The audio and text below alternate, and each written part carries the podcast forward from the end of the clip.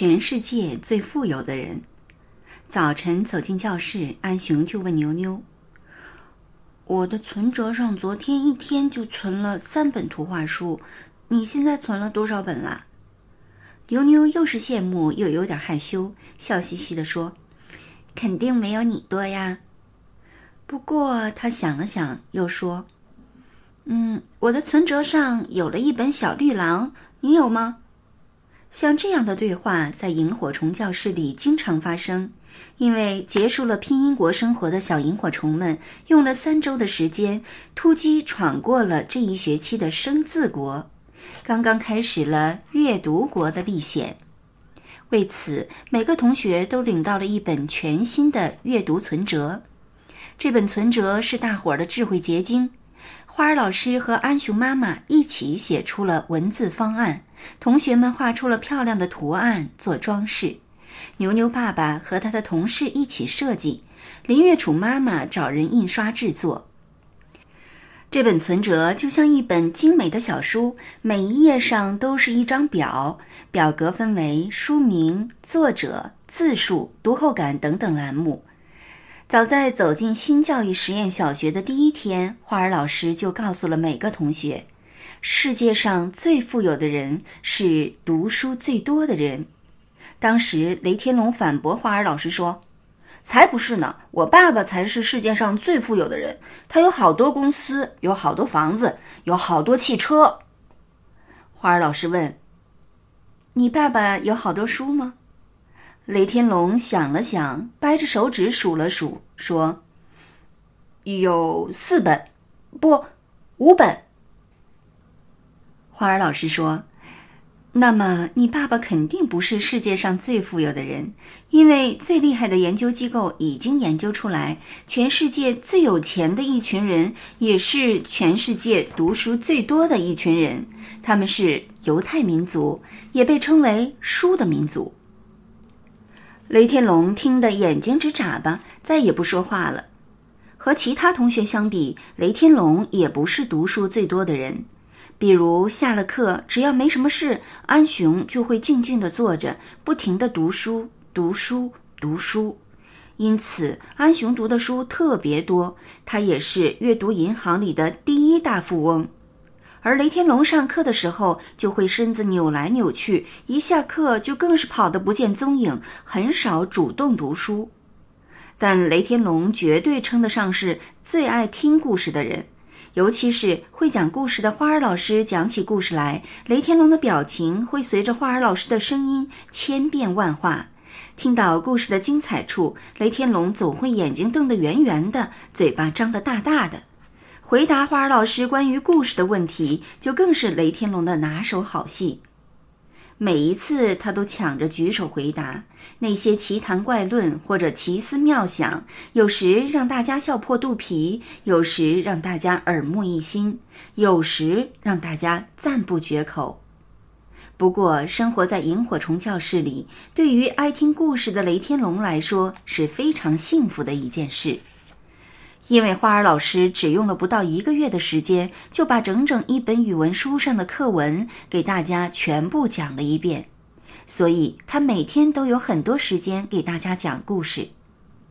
花儿老师还鼓励大伙儿互相之间讲故事，同学们读过一个故事，就可以往阅读存折上存一本书，把这个故事讲给别人听，又可以往阅读存折上存一次。因此，尽管牛牛读的书没有安雄的多，但是牛牛给同学们讲的故事多，他存折上的数量也和安雄差不多。而安雄喜欢自己看故事，他觉得看书的速度快。听牛牛讲故事最多的人是雷天龙。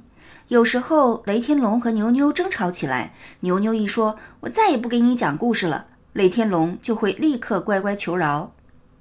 花儿老师还要大伙儿在课堂上演出故事。他让同学们买了同样的故事书，每天晚上回家后练习朗读。第二天上课时，就让同学们扮演不同的角色，大声朗读。这样的故事很有趣，同学们都读得兴致勃勃。雷天龙认识的字不多，他不喜欢读，很少举手读，但他听着大家读故事，同样听得很认真。就这样，雷天龙一直泡在故事里，泡了一个学期，又泡了下一个学期。这一天早晨上课前，牛牛给雷天龙讲了半个武士和龙的故事。龙和武士比武是最正常、最正确的事了。可是有一个从没和龙比过武的武士，和一只从没和武士比过武的龙。他们从没比过武，他们就到处找啊找，找出了如何和对方比武的书，拼命的读书，并且按照书上的要求练习起来。接下去的比武呢？雷天龙没有听见，因为已经上课了。下了课，雷天龙就立刻跑到牛牛面前，准备继续听故事。牛牛却说：“哎呀，我要去上厕所。”说完就跑了。武士和龙到底怎么比武呢？雷天龙急了，他从牛牛的课桌里翻出了那本《武士和龙》，低头看了起来。武士和龙真的比武了，他俩都受伤了。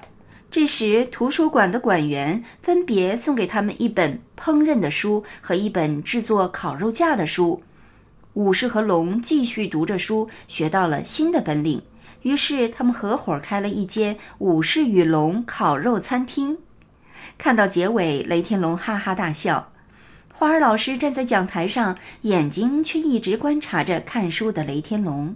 这时，他走上前说：“四月二十三日是世界图书日，在这一天之前存够一百本书，会收到阅读国国王的特别奖励哦。”雷天龙眨巴了一下眼睛，说：“我……”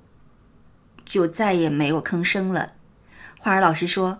你很棒啊！你看，你刚才不是一口气就读完了一本书吗？说着，花儿老师拍了拍那本《武士和龙》，雷天龙眼睛一亮，不过他还是没有吭声。花儿老师又说：“别忘了，你就是个好孩子，你是最好的雷天龙呢。你的阅读存折上已经有了那么多书，还有二十天，老师相信你。”雷天龙咧嘴笑了，他点了点头。本来雷天龙觉得二十天里存到一百个故事是不可能完成的任务，所以当四月二十一日那天晚上，雷天龙发现自己居然已经存够了一百个故事时，他真恨那一天是星期六，他真恨不得长上翅膀飞到花儿老师身边。虽然雷天龙没有翅膀，电波却有翅膀。雷天龙要妈妈给花儿老师打了电话，电话通了那一刻，雷天龙大喊。花儿老师，我一百了。花儿老师第一时间就明白了一百是什么意思，他在电话里开心的大声喊道：“雷天龙，你真棒！我早就说过，只要你努力，就一定能够实现目标。”雷天龙嘿嘿笑着，把手里的阅读存折反复看着，觉得自己真是世界上最富有的人。世界图书日那天，萤火虫教室里又有了新书。花儿老师背着一个大布袋走进了教室，从袋口露出了新书的一角。大伙儿撵着花儿老师，都很想知道里面是什么书，可花儿老师就是吊着大家的胃口，偏偏不肯说。哼，就喜欢搞得神神秘秘。牛牛气急败坏地抱怨道：“错，我不是要神神秘秘，我是要甜甜蜜蜜。”花儿老师笑嘻嘻地回答。一直到下午放学，大伙儿才知道什么是甜甜蜜蜜。一群人往教室里搬进了一排新书架，这是家委会测量好教室的尺寸，找厂家特别定制的书架。这一排浅绿色的书架被几盆深绿色的盆栽簇拥着，又醒目又漂亮。高高的书架就像一级级台阶，从地面通往高处。大伙儿站在书架面前，开心地笑着、摸着、说着。这时，花儿老师拿出了新书。亲爱的小萤火虫们，我要请你们亲手把新书摆在书架上，再请你们亲自把新书读进心里。花儿老师笑眯眯地说：“这是我们下个月的共读书，请你们每个人来拿一本，摆到书架上吧。这些书和书架是我们共同的财富，接下去要请大家一起管理哦。”大伙儿听了花儿老师的这些话，果然心里都变得甜甜蜜蜜的。看着书架上的书，雷天龙心满意足的想：“等我把这些书看完，我就是真的大富翁了。”亲爱的小朋友，你是阅读大富翁吗？走进小学以来，你读了哪些书呢？接下去你还准备读哪些书呢？你最喜欢的是哪些书呢？请你画出、写下你最喜欢的三本书和接下去要读的三本书，在这里给自己定一个读书计划吧。